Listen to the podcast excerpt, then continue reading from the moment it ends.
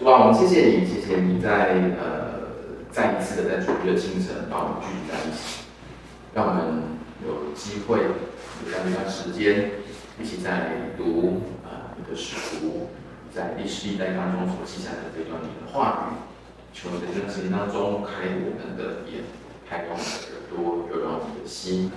让我们可以读懂你的话语，更重要的事情是，也求你给我力量，给我智慧，让我们可以读得懂，让我们能够有这样的勇气，有这样的力量，在这个世上行出你的话语当中所教导我们的。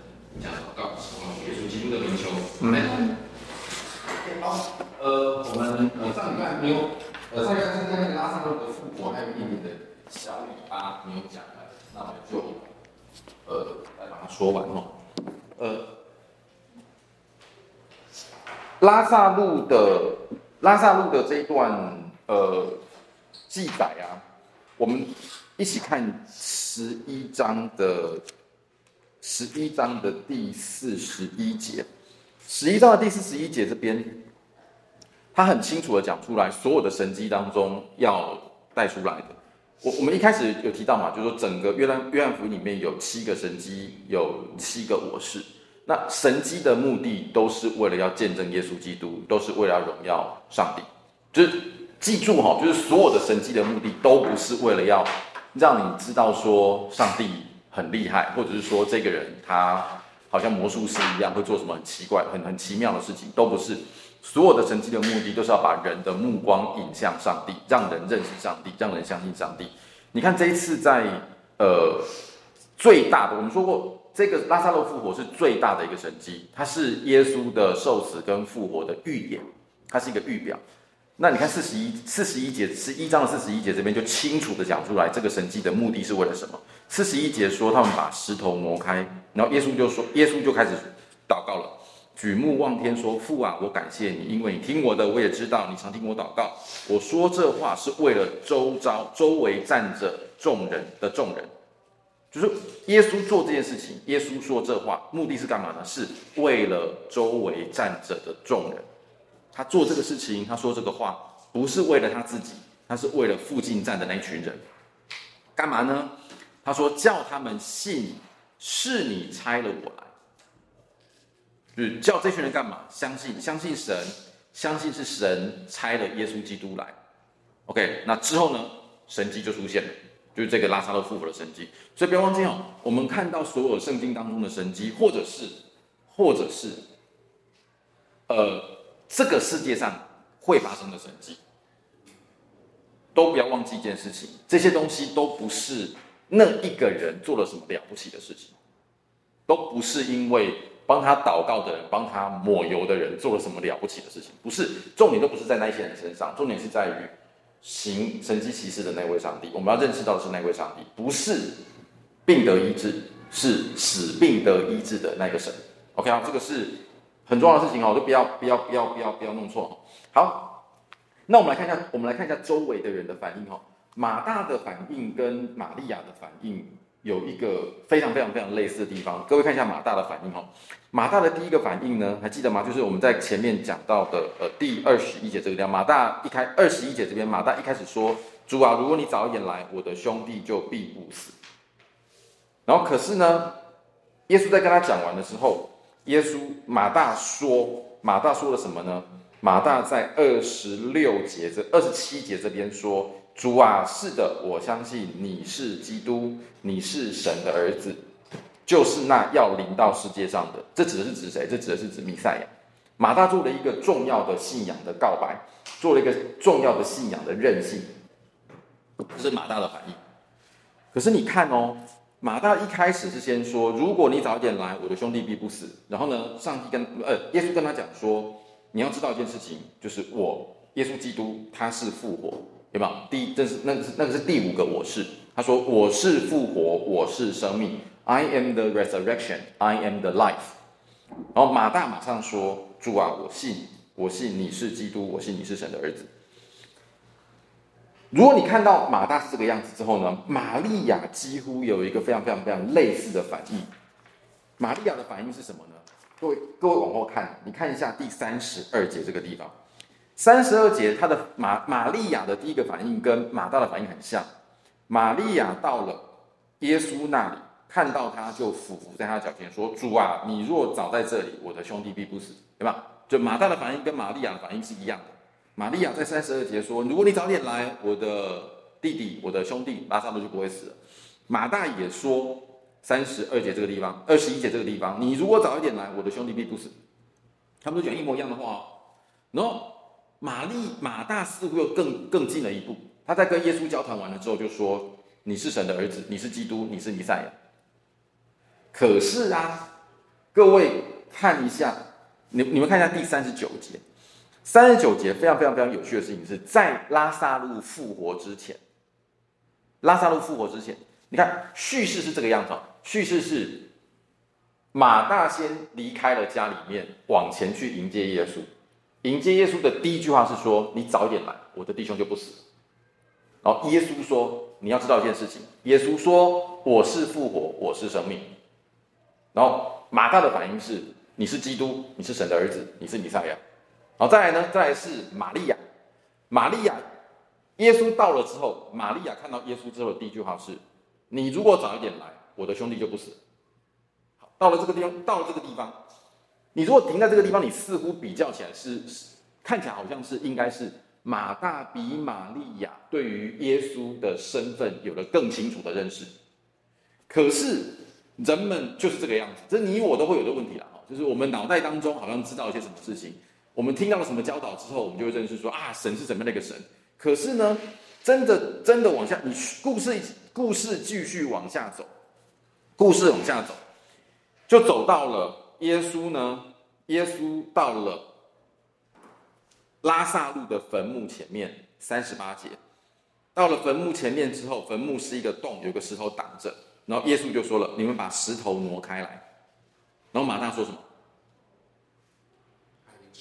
他已经臭了，他已经死了几天？四天。他强调这个四天，还记不记得那个四天的意思？就是他们认为灵魂会有三天，对对对。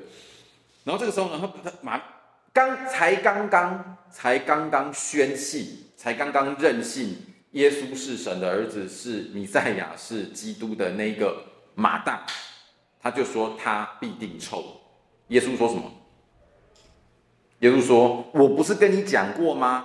你们如果信，就可以看到神的荣耀。”对吧？人就是这个样子，然后之后呢，拉撒路就复活，哦，也就是说拉撒路出来，拉撒路就复活了。好，所以你们看到就是这个故事的反应当中，就是反映出来了人的人的相信跟不相信。然后之后呢，之后这个这个大的复活结束了之后，死人就出来了，四十四节，死人就出来了，手脚包着布，脸上包着布。耶稣说：“解开来，让他可以走。”来看四十五节，这很重要。四十五节往下，四十五节跟四十七节就。表现出就描述了两群看到神迹的人的不同的反应。记不记得我们前面读的每一个神迹当中，都在都都把人分成两群了。你会看到有一群人看到了神迹，他相信；有一群人看到了神迹，他的反应是不相信。四十四十五节开始，那些来看玛利亚的犹太人见到了耶稣所做的，就多有信他的，就相信了，说：哇，这个真的是神的儿子。这个是基督，如果不是他，不可能这种事情发生。可是呢，你看四十五节的后半，四十六节，但是怎么样？但是也有人看到了之后，就赶快跑去跟法利赛人把耶稣所做的告诉他们，因为中间有个但啊，有个但有没有？但的意思是什么？就是显然这些人是不相信的。但那个 but 是反相，有没有？but 有没有？but 的前面跟后面是相反的意思嘛？前面那些人是相信的，就看到了就相信了。后面这群人是 but 的后面的，所以这些人是看到了然后不相信的。他们做了什么事情呢？跑去告状了，跑去打小报告了。所以呢，法利赛人的反应是：我们怎么办呢？四十八节，由着他这些，由着他的话，由着耶稣继续做这样的事情的话，人人都要相信他。罗马人也要来夺夺我们的土地了。OK，所以他们就开始谋议要杀了耶稣基督。所以。这里是要非常非常非常的荒谬的，也这个是非常非常反讽的一件事情。神迹的发生是一直往前堆叠，一直往前，一直往前堆叠。到了第七个神迹之后，是一个最大的神迹，就是死人的复活，预言了耶稣基督的复呃受死跟复活。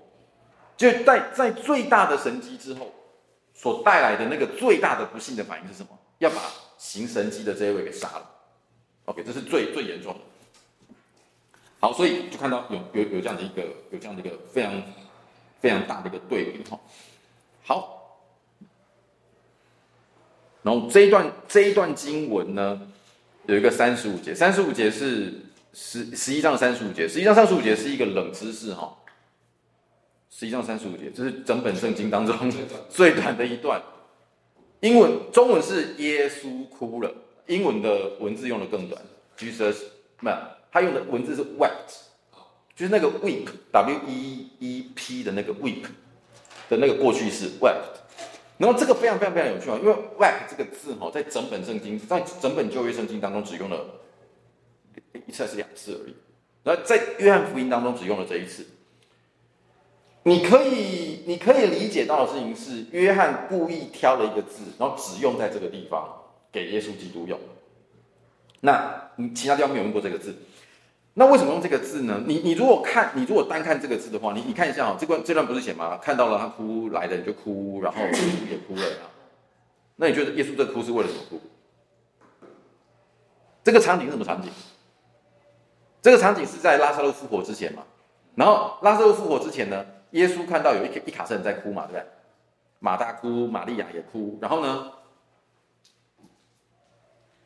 没有，玛利亚哭嘛，对不对？玛利亚到了三十二节，玛利亚到了耶稣那边，就伏在面前，然后说：“如果你早一点来，我的兄弟不死。”然后耶稣看到他哭了，那个他应该就是玛利亚哭了嘛？玛利亚哭了。好，那看到什么？与他同来的犹太人也就哭了。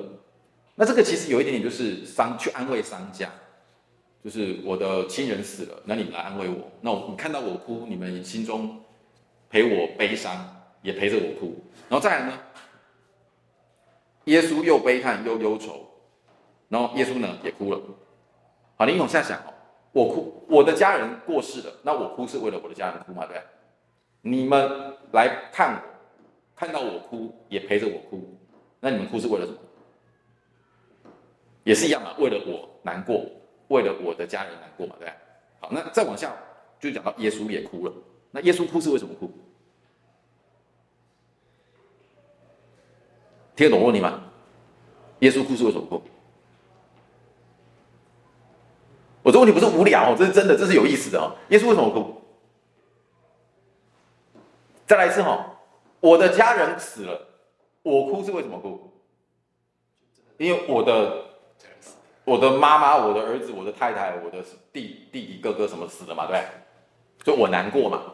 那你们来看我，你们陪着我哭，那是为什么哭？就是我，因为我难过嘛，啊，荣文哥好可怜哦，哭了。荣文哥的什么什么也过世了，好可怜也哭了。所以你们哭是为了我哭，也为了我的家人而哭。好，那耶稣也在那个地方，耶稣也哭了。那耶稣为什么哭？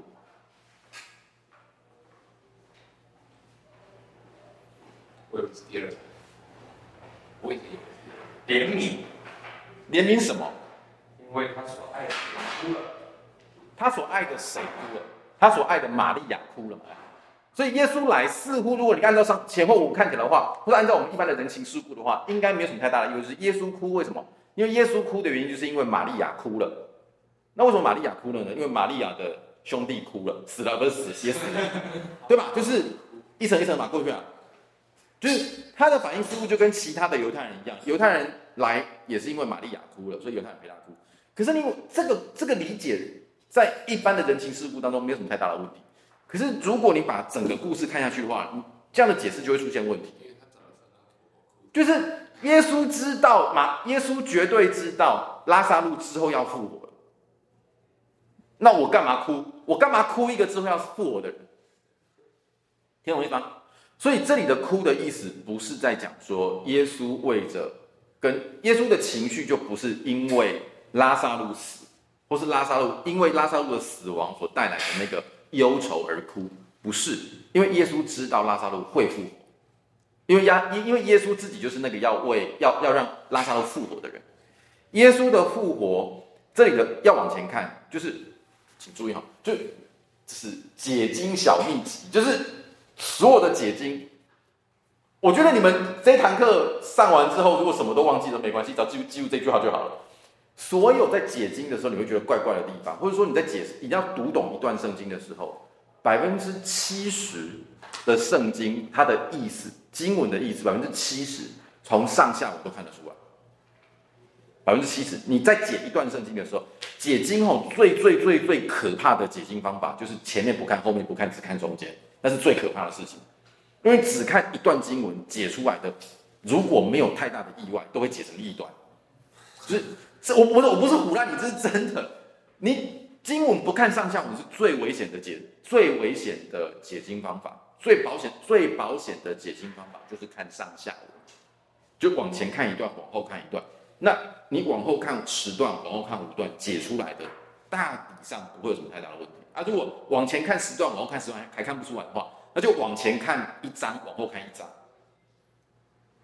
懂吗？就是不要只看一段经文，看一段经文非常非常危险。好，那你再往下看，如果是这个样子的话，你看我们能够，我们能够，我们能够得到这个结论，就是说耶稣的这个哭应该不是为了犹太人哭，不是为了玛利亚哭的原因是什么？是因为我们往往前往后看了十段。因为我们知道嘛，往后看十段就发现说拉撒路复活了，我没有道理去为一个等一下复活的人哭，所以你可以知道这个解经一定不是为了这个东西而哭。好，那你的悲叹又忧愁，你看心里悲叹又忧愁是为了什么？悲叹为了什么忧愁？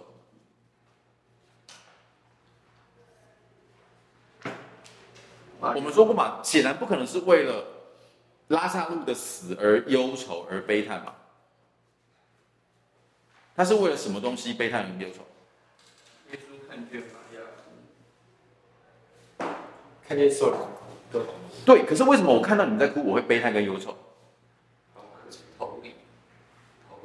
我们已经说过了，耶稣不是为了有人死掉。可是你要想哦，我同理他们。可是你要想，你你继续往下想，我同理他们，他们知道为什么哭？因为拉撒路死了，哭嘛，对不对？那可是耶稣已经说了，我是 I am the resurrection, I am the life，我都已经这样跟你讲了，你还哭，听到吗？不信，就不信，没有错。耶稣这里的忧愁跟悲叹，就是因为不信的关系。你们这群人不信，你们不相信我所说的话，所以即便我告诉了你，即便你们看了这么多的神迹奇事，你们看到了水变成酒，你们看到了。耶稣在走在水面上，你们看到这么多的事情，你们仍然不相信。耶稣已经说了，耶稣也也已经说了，为我做见证的，就是这个圣经，就是这个律法，就是我所做的事情，就是我的父，就是施洗约翰。这些人都为耶稣做见证，但是你们仍然不相信。所以耶稣在这里的反应是悲叹又忧愁。为什么难过？因为不信，因为不信的关系，懂吗？所以主要的难过是难过这个地方，所以耶稣就哭了，很难过，就有点不相信。神的儿子来了，你们仍然不相信，这是耶稣哭的真正哭的原因。OK，好，这个是呃这边要跟各位说的。然后呢，四十六节往下这边非常非常非常的有趣哈。四十六节这边就是讲到呃法利赛人跟犹太人的反应哈。然后其中有一个，这是非常非常，我以前读圣经读的时候读到这个，我觉得很好笑。四十九节这边有一个叫该亚法的人，他是今年做大祭司的。你你可以知道一件事情哦，就是这这段经文你们呃直接看可能没有什么感觉哈，就是可是你如果你把自己倒进去呃犹太人的律法当中，你会觉得这段话是非常非常荒谬的。你看该亚法本年做大祭司什么意思？对，就本那没有本年。就这一年做大祭司，就本一年一个，就本年的大祭司。可是你要想见到，就是没有错，那个时候大祭司有任期，就这几年一个人做大祭司，一年做一个大祭司，换一个大祭司。可是为什么好笑呢？旧约时代当中，你听过亚伦做大祭司做几年的吗？没有，大祭司是终身制。亚伦做到什么时候？做到死为止，他在死之前都是大祭司。他被按立为大祭司的，被高他被高抹成大祭司的话，就一直都是大祭司。所以那个时候，其实整个有以色列人已经非常非常的败坏，就是他已经完全不管律法了。因为做大祭司很荣耀嘛，那怎么办？可是只有一个人可以做的话，那就开始抢抢半死啊！因为抢到的人就可以做到死为止啊。那怎么办？最好方法就是，如果大家都有资格做大祭司的话，为了避免你抢我夺，大家轮流做。所以就出现这个本年做大祭司，真好笑。好，大祭司就说：“你们不知道什么吗？独不详。”他说：“你们，你们就对他们说，这个大，这个做大祭司的该亚法呢，就对这群犹太人，对这对这群公会的人讲说。”如果继续让放任耶稣基督这样继续下去的话，大家都会相信他。罗马人就来夺我们的土地了，那就要把我们的百姓给抢走了。所以他说：“你们不知道什么吗？你们为什么不这样想呢？就独不想的意思说，你们你们为什么没有想到一件事情？想到什么呢？一人替百姓死，免得通国灭亡，就是你们的益处。就是怎么样让大家都得到好处呢？就是让一个人为。”众人死，为全国的人都死，那这样大家都可以得好处。OK，好，然后五十一节，这话不是出于自己，是因为他本年做大祭司，所以预言耶稣要为这一国死，不仅为这一国死，并且要将神四散的子民聚集在一起。OK，从那天开始，他们就商议要杀了耶稣。好，该亚法显然不是不是按照律法说。预定的那个大祭司，可是为什么他也能够发预言？就显然他是一个乱七八糟的人嘛，对。而且他出的这个主意，他出的主意是耶稣基督是神的儿子，为众人而死嘛？不是，他的目标是说把他杀了，那罗马人就不会有理由来夺我们的土地了。那这样子，罗马人就为了我们通国人，为了我们所有以色列人死了。可是后面有后面约翰做了一个注记，注记说这个。该亚法说的这句话是预言耶稣基督为犹太人死，也为神的百姓而死。他真的做了一个预言。OK，在这里哈，很有趣的事情是，呃，他预言的当然是预言到了福音传遍天下，预言了耶稣基督为我们而死。可是呢，呃，很有趣的事情是在。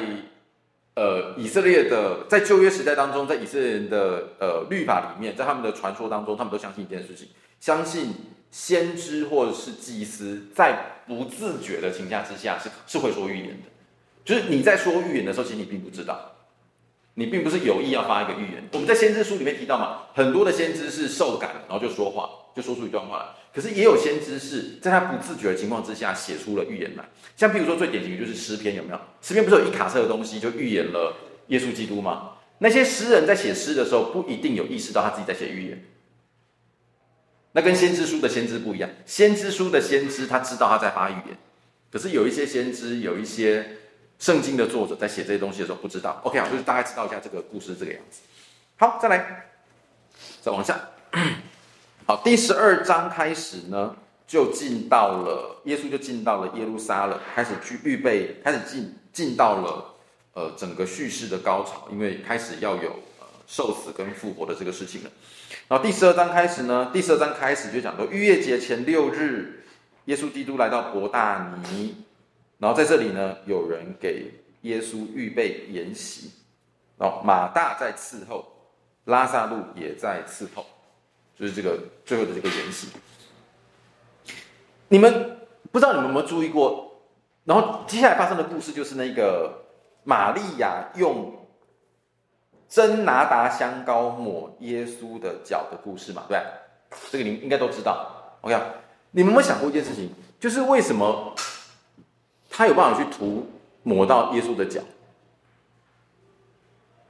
耶稣躺着。没有错，因为耶稣是躺着。这个、这个、这个、这个、这个、这一个，因为你们，因为我们在想象耶稣的最后的晚餐的时候，或是耶稣在吃饭的时候，你们想的应该就是传统当中那个、那个、那个达文西的那个最后晚餐那个图嘛，对。那么大家在桌子前面，耶稣坐在中间，然后每个人的表情不一样，对。大家坐着吃饭，可是那个那个时候犹太人吃饭不是坐着吃饭哦，是那个桌子是矮桌子，大概只有到小腿肚而已，到小腿肚的桌子，然后。有点有一点难想象，就是你想象一下，就是那个时候的桌子是一个么字形的桌子么字形的桌子，然后每一个人都是坐在地板上，然后往前靠着，然后贴在用手撑着头，然后这样子就着东西吃饭，然后聊天，可以想象吗？就是，然后脚脚朝外，就是头朝内，脚朝外，然后趴在有点半趴在，或是半躺在在在地板上，然后吃东西。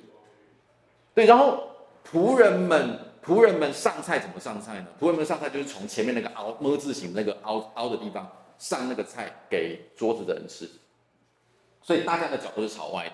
那因为大家都朝大家因为大家的脚都朝外，所以玛利亚有办法涂抹到耶稣的脚。因为你如果是坐这种桌子的话，你很难想象有一个人爬到中间来擦大家的脚，就不好想象。好，反正总之大概是这个样子。那这个马达，这个马，这个这个香膏呢？这个香膏，他就用一斤极贵重的香膏抹耶稣的脚，又用头发去擦。那这香膏为什么是写极贵呢？因为极贵的原因是因为后面后面犹大讲出了那个香膏多贵。第五节说，这香膏为什么不卖三十两，筹济周济穷人呢？那就三十两。那为什么三十两？讲出三十两来嘛？三十两对我们来讲也是没概念的哈。三十两大概是那个时候的一个人一年的工资，就是他们去计算出来大概一年的工资。所以你如果去算哈，现在如果我们一个一个月随便举例啊，我们现在一个月如果算算算算五万块好了，三万块啊，就算算算算三万块好了。太多了是不是？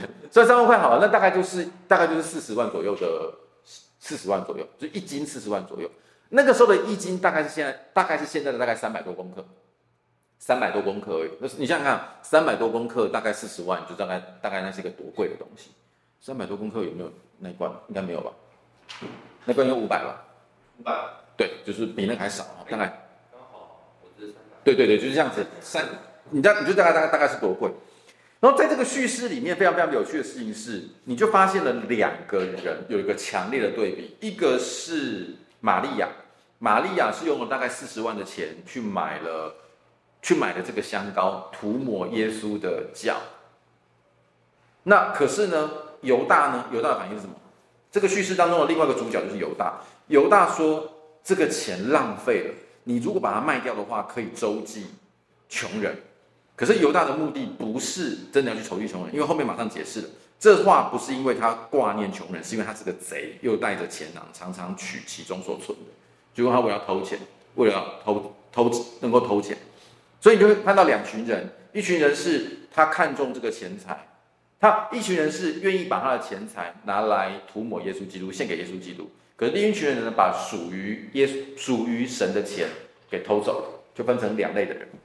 好，就大概知道是两这两类的人，然后再来呢，就是呃，可是哦，耶稣，然后这个这一个涂抹的香膏，我们都知道啊，这个涂抹香膏，因为耶稣基督讲出来了，讲出来就是说，由着他吧，第七节，由着他吧，他是为我安葬之日存留的，所以你可以知道说，香膏的涂抹所预表的是耶稣的受死，因为。那个时候的人在呃，在安葬的时候是会涂抹香膏的。这个我们我们比较不容易理解哈。我们我们华人文化当中，呃，安葬就是那么就火葬嘛，就烧掉了。可是在久一点点之前都是土葬。那我们的土葬跟犹太人比较不一样，就是我们的土葬就是装在一个棺材里面，然后放到土里面去，然后就埋起来。他们的他们，你还记得吗？拉撒路不是复活了吗？拉撒路复活了之后，他说什么？他们说，他们说那坟墓是怎样？坟墓是一个洞，有没有？三十八节，坟墓是一个洞，有石头挡着。然后拉撒路出来的时候呢，四十四十四节，死人就出来，手脚裹着布，脸上包着布，有没有？对吗？好，所以知道一下。这跟耶稣的死跟复活是一模一样的哈，呃，犹太人的坟墓哈，它真的是一个一个洞，然后洞的前面就是会有一个石头，它不一定有石头了，反正总之就是一个一个洞。然后他们的他们的所谓的埋葬死人呢，并不是像我们要挖一个洞把人埋在埋到里面去，他们的埋葬死人是想象一下哈，有个有一个有一个山有个山洞，然后人就进到呃。如果比如我死了，那死掉的时候呢，方法就是在身上会涂抹一些香膏，会涂抹一些香料，然后涂抹完了之后，就把它包起来，用布包起来，然后之后就把这个人连人带布就放到那个山洞里面去。山洞当中通常会有一块石头，就把那个尸体放在石头上面，然后人就离开了，就这样子。那为什么要涂香料呢？就怕尸体臭掉的时候味道不好的，就是会会涂抹一些香料。那就是放这个，就是放这个尸体在上面。那下一个人，如果下一个，所以啊，然后这个洞通常，因为你还记不记得吗？不是在旧约的时候，不是常常讲，你有没有听过旧约里面常常不是讲说说某一个人死，某一个人死了就与列祖同睡，有没有？与列祖同睡，一同睡。为什么要列祖同睡呢？是因为通常那个时候的一个坟墓是一个家族一起用，一个家族一起用。那譬如说我死了，那我就嗯把我埋到呃我的家族的，把我放到那个家族的那个山洞里面去。那可是那个我不是说嘛，那个石头上面不是还有一个有一个人在吗？比如说他是我爷爷。可是通常我我爷爷死了到我死了，中间会过一段时间嘛，尸体应该烂光了。那所以呢，就把这个石头上面的骨头拨开来，拨到地下去，然后再把我放上去，懂吗？那我死了之后，譬如说李大宝死了，那就把我呢剥掉，再把李大宝放上去。所以那一堆骨头附近的骨头里面去，就是一堆我的阿公阿嬷、我的太太、我的爷爷奶奶，就在那堆里面去。所以就是同睡的意思这个样子，因为大家都埋在同一个坟墓里面，所以列祖同睡的意思是这个样子。那在这里，为什么耶稣会抹香膏的原因在这个地方？听懂吗？就大概是大概是因为这样的关系，所以才会讲到，就是这是背景啊，你就知道说为什么为什么圣经会这样记，为什么会用，为什么为什么埋葬会用到香膏，原因在这里。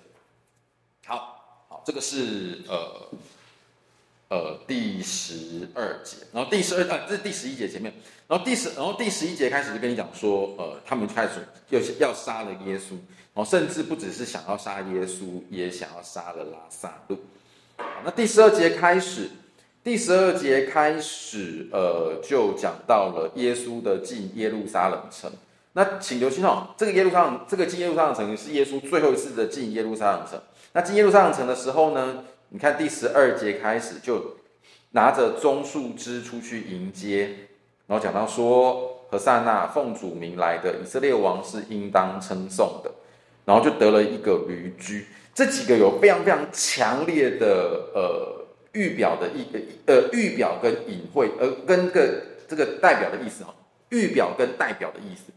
第一个是棕树枝哈，棕树枝当时候是拿来迎接王用的，是打胜仗的时候把棕树棕棕树枝拿出来。所以第一个就是预表的是耶稣是一个君王，代表耶稣是一个君王。第二个，他不只是君王，而且是一个得胜的君王，所以会拿着那时候会拿着棕树枝的原因，是因为君王打胜仗，君王打胜仗。所以会拿这个棕树枝来，棕树枝来，呃，来迎接这个王。好，这是第一个棕树枝的意思。第二个呢是，第二个事情是驴驹，驴驹。他说，因为这个是在呃撒迦利亚书里面所预预表。撒迦利亚书啊里面提到说，提到是锡安的民啊，不要惧怕，你的王骑着驴驹来的。这个对于当时候的人是非常非常非常怪的一件事情哦。为什么呢？是因为撒迦利亚书里面提到，撒迦利亚是一个先知，在撒迦利亚书当中提到驴驹，这个在当时候的整个经文当中很怪。为什么？哈，是因为君王跟驴驹在在以色列的历史当中是对不起来的，是对不起来的。为什么？因为。你要想嘛，你想象一下嘛，你还记不记得我们前面不是讲说棕树枝是君王的代表，是得胜的代表吗？是指什么得胜？是指征战的得胜吗？那征战当中得胜，你会骑着驴驹去打仗吗？不会，打仗通常是干嘛？骑什么？骑骑马。所以当撒迦利亚书提这个经文的时候，其实是很提讲到这个讲到这段这个发讲到这段预言的时候，其实是很怪。就君王怎么会是骑着驴驹？因为你想想看嘛，驴驹是拿来干嘛用的？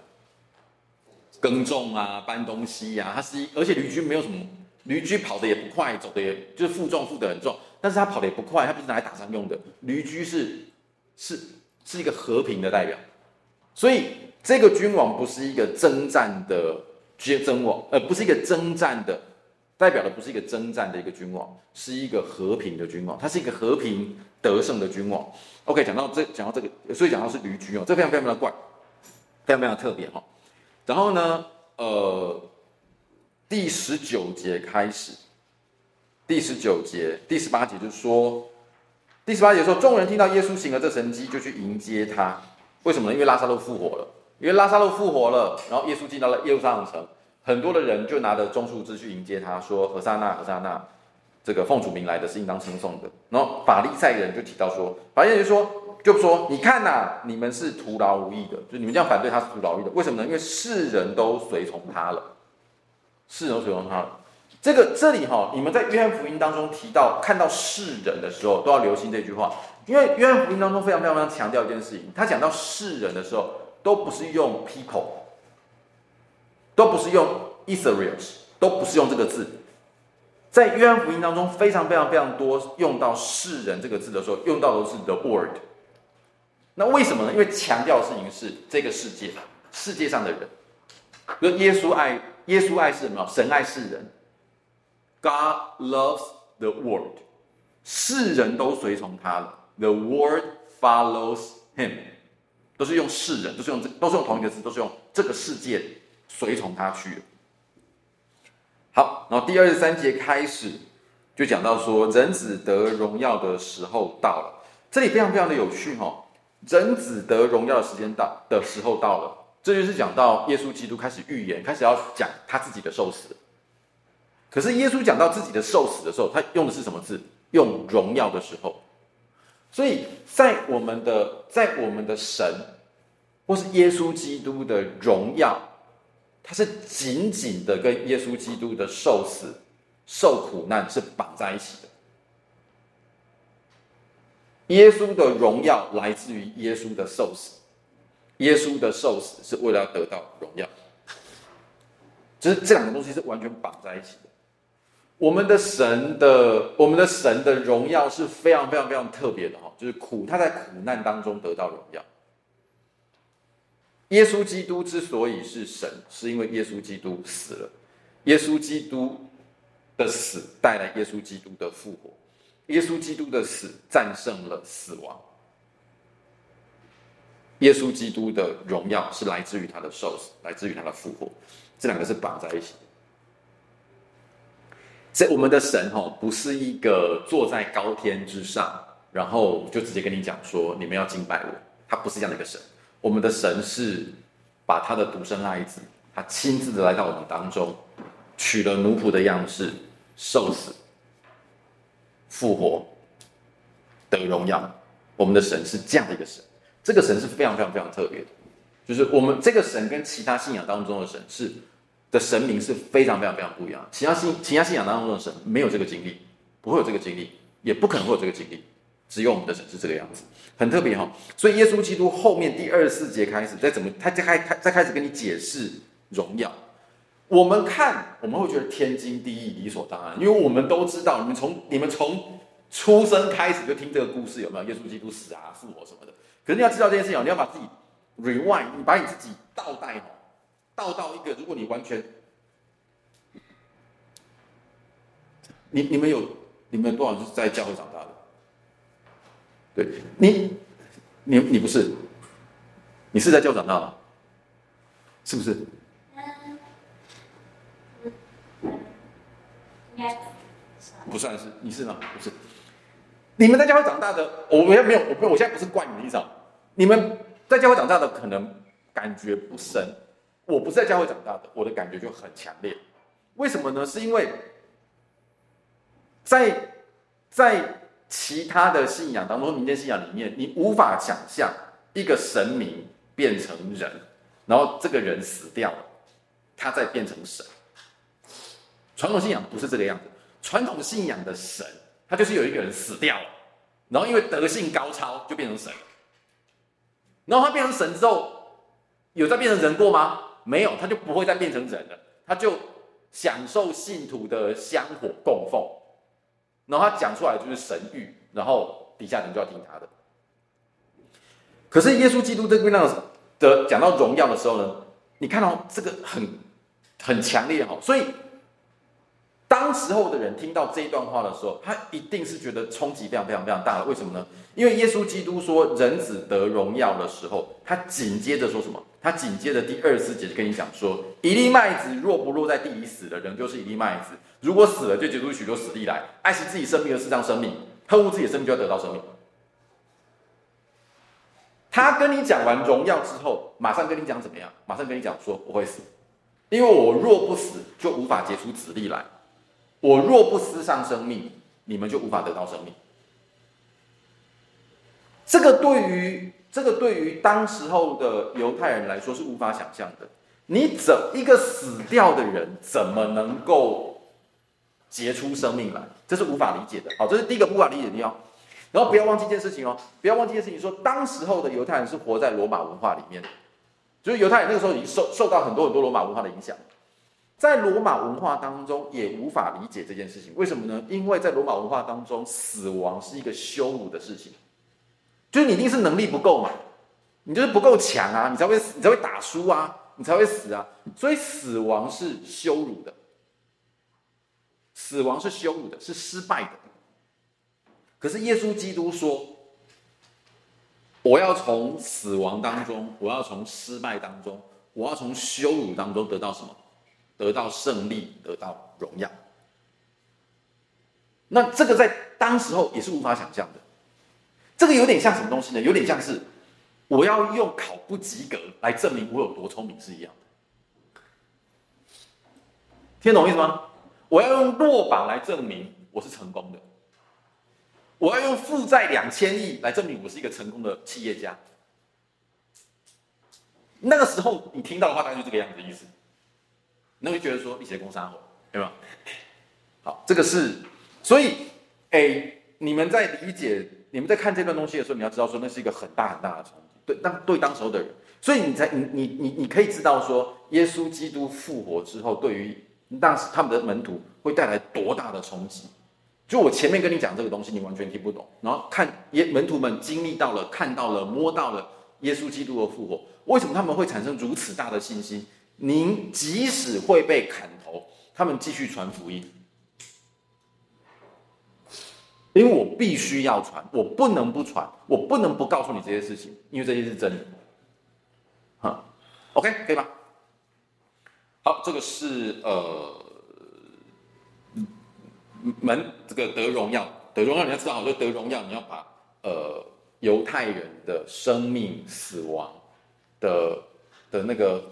想法跟那个时候的罗马文化里面的荣耀跟羞辱、胜利跟失败放在一起看，你就知道说三十二十三节以下讲的那那个东西，对于当时候的人是多大多大多大的一个不可思议的地方，不可思议的事情。好，然后往下呢，呃，三十节以下就讲到说，呃，耶稣死了，被举起来之后，要吸引万民来到我这边来。就是知道一下就知道，然后开始教导教导，就说耶稣基督就说他会应验以赛亚所说的。那以赛亚所说的这一段这一段话里面，当当然是三十七节一直到四十三节这一大段里面，就有非常非常非常强烈的预定论的的意思在里面了哈。就是说，嗯，不信是为什么呢？是因为他们没有被不是被拣选的。那不信的人，他们就一定是不信的，这个是很强烈的预定论。好，我们不可能走到那边去哈，就知道有这个东西。好，那四十四节以下就讲说，信耶稣基督不是信耶稣基督，是信父。为什么呢？因为父就是子，子就是父。好，知道就可以知道就好了。啊，第十三节开始，第十三节开始呢？第十三节，第二，对不起，第十三章开始是呃，我们讲到的荣耀之书。整本约翰福音，历世历代的神学家非常非常非常的习惯把一到十二章称之为叫记号之书，因为一到十二章里面就记载了一堆的耶稣基督所行的神迹，行的七个神迹，叫记号之书。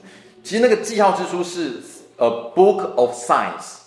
那个 sign 那个是不那个记号 s i sign s i g n signs 那个字，那 sign 其实你直翻就是记号嘛，可是其实应该是神迹的意思啊，因为 sign 就是神迹的意思。好，那反正就是记啊记号之书。那十三到二十节呢，讲的是荣耀之书。荣耀之书所记载的就是耶稣基督的死跟耶稣基督的复活。那因为耶耶稣基基基督的复活得荣耀，所以把它称作叫荣耀之书。所以一到十二是记号之书，十三到二十是荣耀之书。十三章开始就是了，就是讲到荣耀之书了。然后讲到了十三章开始呢，就是我们常常听到的那个洗脚，洗脚的那个记载。洗脚这个记载哈，它的重要性非常非常的大，重要到。有一些宗派把它认为是圣礼之一，就是像真耶稣教会就会有新，不过真耶稣教会有人觉得它是异端，有人认为它是极端，先不管了，反正总之有一些教派认为洗脚是重要的，所以有些教派、有些宗派会有洗脚礼。我们没有了，我们教会没有了，我们教会行的圣礼只有两个，一个就是洗礼，一个就是圣餐，我们就行这两个。那有些教会多多了一个就是洗脚礼，那洗脚礼就是为什么这么重要呢？你可以往下看哈。洗脚礼这边，洗脚礼呃，洗脚这边就开始讲到，十三开始讲到洗脚。那耶稣就知道说，呃，就是爱他们爱到底。然后耶稣呢，第四第四节开始就离席站起来，脱去衣服，拿去手巾，束起腰，倒在把水倒在盆里面，开始洗门徒的脚，然后用束用。绑在耶稣腰间的那个手巾擦干门徒的脚，一个洗一个洗一个洗。那你可以想象一下，就是当时为什么洗脚礼这个时候，你你你你看那个曲，我们看觉得很顺，可是就当时的文化来说，这一段故事是无无是无法想象的。为什么呢？因为你可以想象哈，当时候的当时候的地哈，不是水泥地，不是柏油路，当时候的地都是泥土路而已。泥土石子路，所以你到了一个人家中之后，就会洗手洗脚，就怕把那个脏东西带到人家家里面去，所以的确会有这个，的确会有这件事情。可是洗手洗脚是谁帮谁洗手洗脚？通常都是对地位比较下的人帮地位比较上的人洗脚，比如说孩子会帮爸爸妈妈洗脚，仆人会帮主人洗脚。可是反过来哦，这群人这群人是谁帮谁洗脚？是耶稣帮门徒洗脚。那那时候门徒怎么叫耶稣？就夫子嘛，就老师。所以如果真的有有人要帮人家洗脚，理论上来讲，应该是门徒帮耶稣洗脚，就是学生帮老师洗脚。可是这个时候呢，是反过来，是谁帮谁洗脚呢？是老师在帮门徒洗脚。所以对当时的人会觉得完全无法想象。想象一下，想象一下，就是说，呃，你回到家之后，你爸帮你洗脚，你会怎么想？谢了。就是你会怎么想？今天干嘛吃错药？对，你说爸，你还好吗？你是不是烧了？对不对？是 COVID-19 你就得到了吗？你是怎么得到得到什么大大派星吗？什么的？你怎么了吗？就是完全无法想象。所以你看，你才你才看到说，他经里面讲到挨个洗有没有？挨到西门彼得，就轮到洗到西门彼得的时候，所以显然他第一个洗的不是洗西门彼得，他前面一定有有帮别人洗。可是其他人为什么都乖乖乖乖让他洗？就是可能就很可很可能就是吓呆了，就是说我会震惊，就是你在干什么？就吓到就是反应不过来，就洗到什么？洗到西门彼得，西门西门彼得就说了，说主啊，你洗我的脚吗？他当然他当然知道耶稣正在洗他的脚，他的意思是说你怎么？他的意思并不是说你在洗哪里啊？你在洗我的脚，不是这个意思。他的意思是说你怎么能帮我洗脚的意思啦？听懂意思吗？OK 好。好，那在这里哈，耶稣基督就开始往下解释说：“我所做的，你如今不知，就是我在做什么，你不知道，后来你就一定会知道。”那彼得就说了：“你永远都不能够洗我的脚。”你说：“你怎么可以洗我的脚？你是我的老师啊，你怎么可以洗我的脚呢？”OK，耶稣就说：“如果我不洗你，你就与我无份。”我们先停在这个地方。如果你不洗我，你就与我无份。就耶稣说：“如果你不让我洗你的脚，你就跟我无份。”好，我们先停在这里哦。耶稣基督所行的，耶稣基督的侍奉，耶稣基督在地上所行的一切事情里面，我们先把这件事情放到，先把这段经文的这个视窗先缩小。我们先开另外一个视窗出来。我们先想一件事情哦，耶稣基督在这世上所得行的事情里面。有哪一件事情我们不接受，我们就与他无份。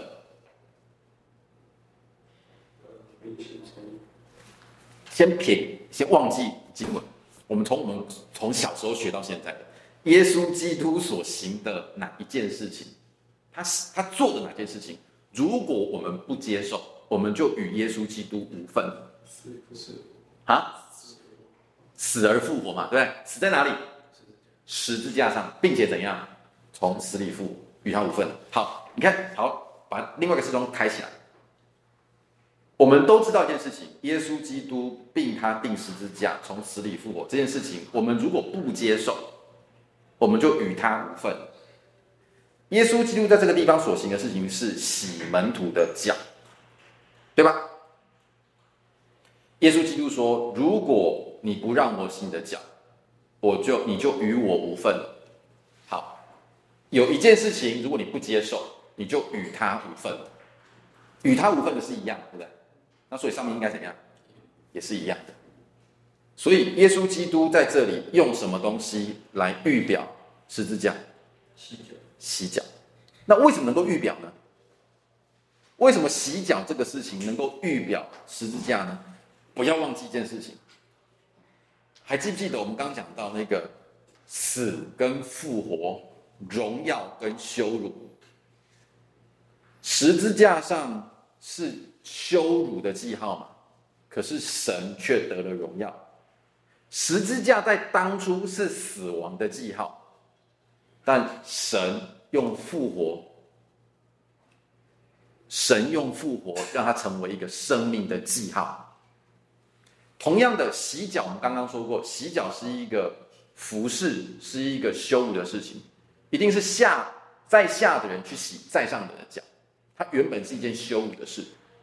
可是神要让它成为一个荣耀的记号，因为大的来服侍小的，原本是羞辱的，可是我要让它成为荣耀的记号。神来服侍人，让它成为荣耀的记号。所以就这两个对比，所以这边才会讲到说，如果你不洗我的，如果你不洗，你如如果耶稣基督不洗我们的脚，我们就与耶稣基督无分。同样的，我们如果不接受。神在十字架上为我们的侍奉，对我们的服侍，我们就与神无分，好吧？两个对的。好，如果是这样子，因为因为是这样的关系，所以我们后面那段我们才看得懂，我们才看懂。彼得说：“ 主啊，不但连我的脚，连我的手跟头都要洗了。那你要洗都洗干净一点来，怎么可以洗脚？怎么洗呀？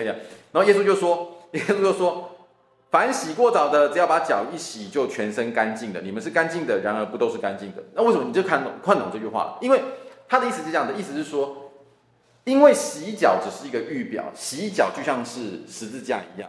你你你你接受了，你接受了十字架上的救恩，你全身都干净。就像是你只要洗脚，你全身都干净的是一样。所以不用洗全部，那只是一个代表而已。那十字架上也是一样，你就接受，这样就好。OK，所以说你只要习惯，不是不是全全全部都洗了，还是这样子。OK，好，这是呃十十呃第到二十节，然后二十一节呢开始是就二十二十一节开始就是预言了犹大的背叛。那请留心到一件事情啊。呃，在这里预言犹大背叛是重要的一件事情，因为预言预言犹大的背叛，表示这一切的事情都在神的主权里面。我能够讲出来，表示我知道这个事情，我没有做任何事情阻止他，表示这个是在我的神的主权之下所发生的事情。然后呢，第三十节，犹大受了一点饼之后，立刻就出就出去，那时候是夜间了。那那时候是夜间的呢？这个是一个非常非常带有非常非常浓厚的预表的，的呃，有非常浓厚的隐喻的意思。还记不记得我们说过，说整个整本约翰福音当中不断的提这个事情，光明跟黑暗，白天做事，晚上就来晚晚上就无法做事了。诚实，呃，这个这个这个真理跟谎言，有没有？生生命跟死亡有强烈的对比。犹大出去是什么时候出去呢？是夜间出去，所以有非常非常浓厚的意思，就是说这是个黑暗的时候，黑暗的时候来到。然后三十一条到三三十一节到三十五节这个地方就提一个新的命令，就是爱人如己的新命令。那这个我们都很熟悉了。然后呢，三十六节开始就预言了呃彼得的不信主，那这个就知道一下有这个事情。哇塞，完蛋了！好，再来，好，再继续继续继续，尽量尽量讲。好，第十第十是第十四章到第十六章，是一篇非常非常非常长的呃，非常非常长的一段话。十四到十六呢，我们在解经的时候，通常通常把叫临别讲论，就有个最后最后最后的祷祷告，呃，最后的教导，就耶稣要走了。期末考要期末考要来了，我们赶快给期末考帮你们做个总复习。十四到十六就是临别的讲论，就把耶稣基督整个的侍奉全部都讲过一遍。OK，十四到十六这是临别讲论。那第十七章开始是分离的祷告。十七章开始我们称除了叫十七章十七章开始的那个经文啊，我们称作叫大祭司的祷告，因为耶稣基督为我们祷告，他是个大祭司的祷告，是一个耶稣基督站在人跟神中间一个中保。像大祭司一样的祷告。好，那我们看的是，我们来看的是第十四跟第十四到十六哦。十四到十六啊的第一个就提到了，呃，提到了第六个我是，提到了我是。他说不要忧愁，我们要耶稣基督去为我们预备地方。好，我去是为我们预备地方，也就一定会再来接你们到我那里去住。然后。你们是知道那条路的。那这样讲完之后呢，多马出现了。多马说：“主啊，我不知道你要去哪里，我们怎么知道是哪条路呢？”多马显然以为那是真的一条路哦，就真的以为说耶稣基督要去某个地方盖一个什么什么社区哈，给人家住这样子。多马说：“哪那那条是哪条路啊？是忠孝东路呢，还是这个罗斯福路啊？”然后耶稣基督就找跟他解释说：“我就是道路、真理、生命。”就是我，I am the way，I am the truth，and I am the life。就我就是道路、真理跟生命，不借着我，没有人可以到父那里去。那这是第六个我是，第六个我是，我是道路、真理、生命。好，这个是我是第六个我是哈，就提到这个东西。然后在这里有一段经文是非常非常有趣的哈。呃，第十二节开始，他说，：“我告诉我所做的事情，我所做的事情，信我的人也要做。”第十二节，第十二节，我告诉你们，我实实在在告诉你们，我所做的事情，信我的人也要做，并且要做比这更大的事情是，并并且要比我们做，比比我做更大的事情。好，这个历世历代在解在解到这段经文的时候，都碰到一个很怪的地方哈。就是你们可以想一下哈，我们做了什么东西是比耶稣基督更大？不不，你不你不可以摇头，因为耶稣基督说我们会比他做更大的事，那显然就一定我们一定会做比他更大的事，是他讲的。那我们做了什么事情是比他更大的事？这是这个是这个是在我们在解释的时候，这个是一个很好解，这是一个非常非常非常棒的地方。可是问题来了哈，就是传福音给人，为什么是一个比他更大的事？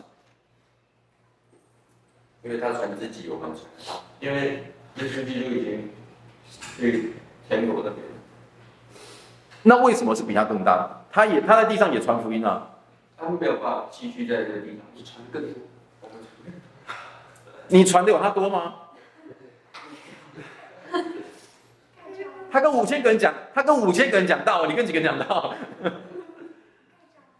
非常非常非常好。呃，你们两个，你们两个其实讲的都是对的，只是我刚在跟你们抬杠。对不起，先先讲这个，就是传福音这件事情，传福音这件事情的确是在解释上解是一个能解释的地方。原因是什么？原因是因为想象想象，耶稣基督在传，不是讲天国来了嘛？对不对？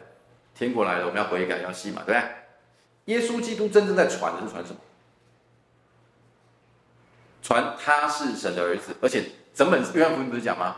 他会受死，他会复活嘛，然后人子会得荣耀。所以耶稣基督在地上传的，耶稣基督在传的时候，这件事情完了没有？这件事情发生了没有？还没有嘛。所以耶稣基督在传的其实是传的是一个，以那个时间点在传的是传一个将来要发生的事情。所以耶稣基督在传的是传他一个预表，他在传的是传三年之后会发生的事情，两年之后会发生的事情。我告诉你，三年之后、两年之后或者一年之后，他会死，他会复活，他是神的儿子，他是基督，他会受死，他会复活，他会受羞辱，他会得荣耀。所以，耶稣基督在传的其实是传一个预表。可是我们在传的是什么？没有错，我们在传的是一个已经成就的救恩。所以，就这个点来说，我们传的比他更大。听懂吗？他传的是预表。我们传的是实体，所以这件事情是更大的一件事情。好，第二个事情是刚刚讲那个教会，教会也是一个重要的，也是一个解释的可能性。它是一个更大的事情，为什么？因为耶稣基督在世上的时候，他没有建立教会。你你不能说你你硬要说有建立教会也可以的，就耶耶稣基督也传了一个小也也建立一个小教会嘛，对不对？十二个门徒啊，对吧？也也建立一个小教会。可是以教会的数量上来说，以教会的人数上来说。就是我们这个时候能够做的，其实是一个更更多更大的事情。OK，所以这个是领人以领人进入教会这件事情来说，我们做的事情是是更大的事情。OK，可不过请留心哦，这边讲的不是不是数量，因为那个更因为经文用的是更大的事，不是更多的事，所以讲的不是数量的问题，不是说啊耶稣传五千个，我们要传六五千零一个。不是讲那个数量的部分，耶稣选十二个门徒，我们选十三个门徒、四个门徒，不是在讲那个东西哦。讲他讲的是那个事情的值值，事情的那个讲的是那个 quality，不是那个 quantity。OK，讲的是那个值。好，所以我们来讲，我们就休息啊，讲过来。好，再来这个讲，好，这个讲讲讲我们就讲。然后第十这个是更多更大的事情。然后呢，第十三章跟十四章这边有一个。我们往父那里去，你们奉我的名，无论求什么，我就必成就，因儿子得荣耀。你们若奉我的名求什么，我就必成就。好，这段经文呢、是呃，直接从经文的文字上来看，是非常非常容易错解的一段经文，非常非常容易错解一段经文。因为你们如果如果照这段经文来看的话，纯重纯就文字上来说，你应该我们应该会得到一个结论，就是我只要奉耶稣基督的名祷告，我祷告的事情都应该会成就才对。可是。这也是很多哦，我我不讲，很多的也会有有某些教会或某些宗派，不就是常常拿这句话有没有？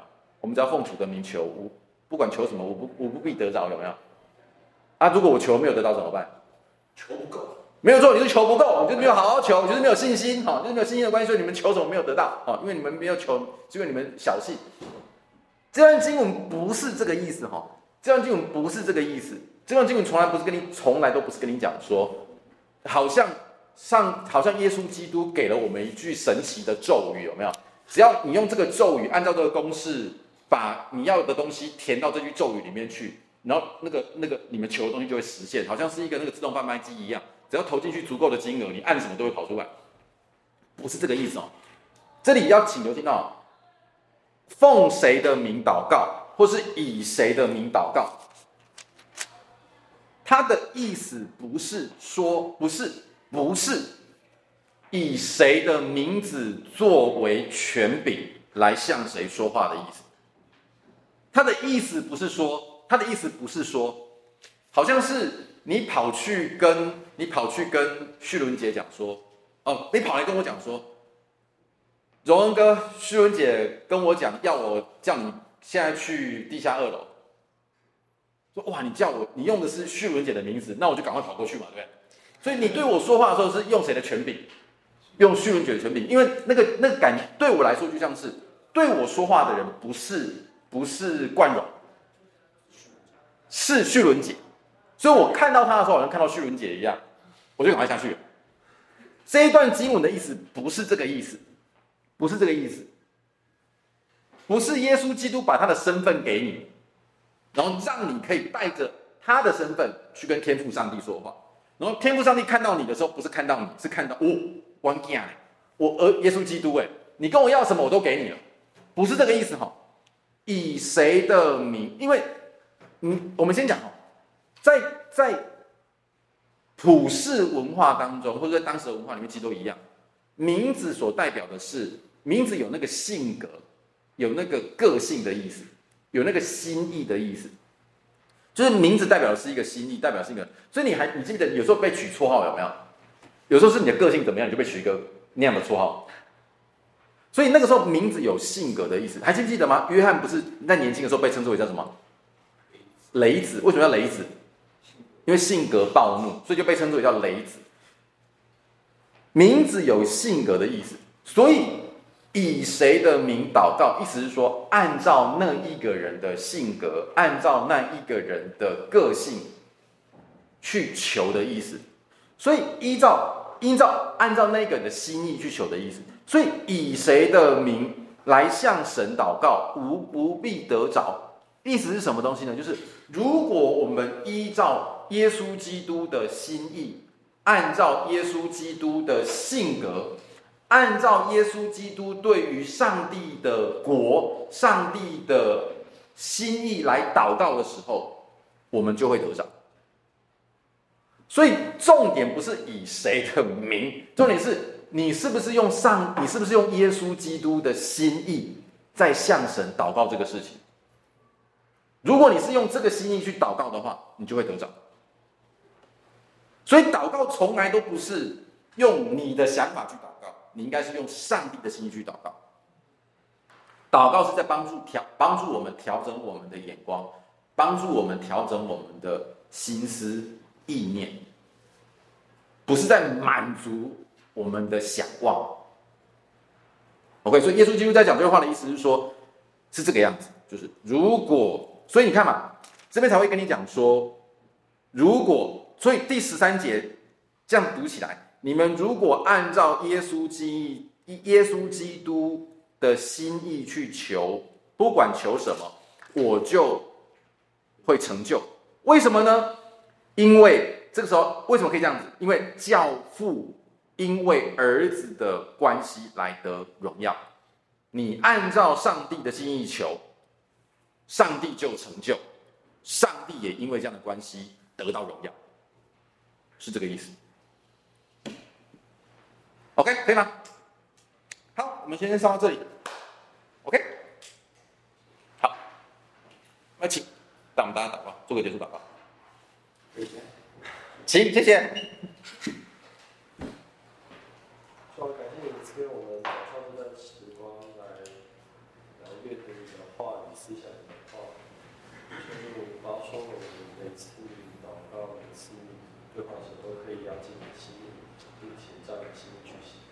奉随身心灵祷告，阿门。